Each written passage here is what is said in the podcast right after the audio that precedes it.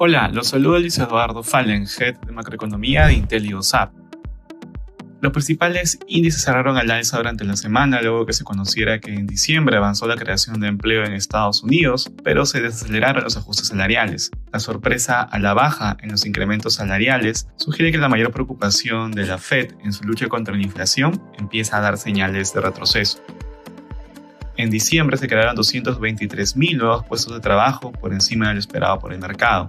La evolución de la variación anual del ingreso fue el dato de mayor impacto en el mercado y sugerir una moderación en las presiones de inflación. Por otro lado, el presidente de la Fed de San Luis, James Bullard, dijo que la tasa de referencia está en un nivel suficientemente alto como para reducir la inflación. Además, comentó que estos aumentos ayudan a que las expectativas de inflación se acerquen al objetivo. En la eurozona se informó que el índice PMI del sector manufacturero subió 47.8 puntos en diciembre, por encima de lo registrado en noviembre, pero aún en terreno negativo.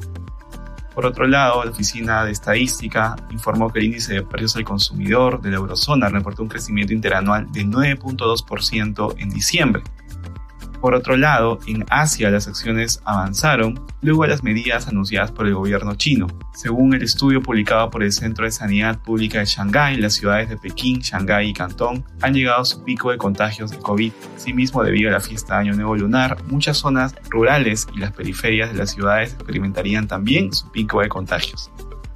Finalmente, la Unión Europea ofreció vacunas gratuitas a China, sin embargo el gobierno de Xi Jinping aún no responde tal oferta. Gracias por escucharnos. Si tuviera alguna consulta, no duden en contactarnos.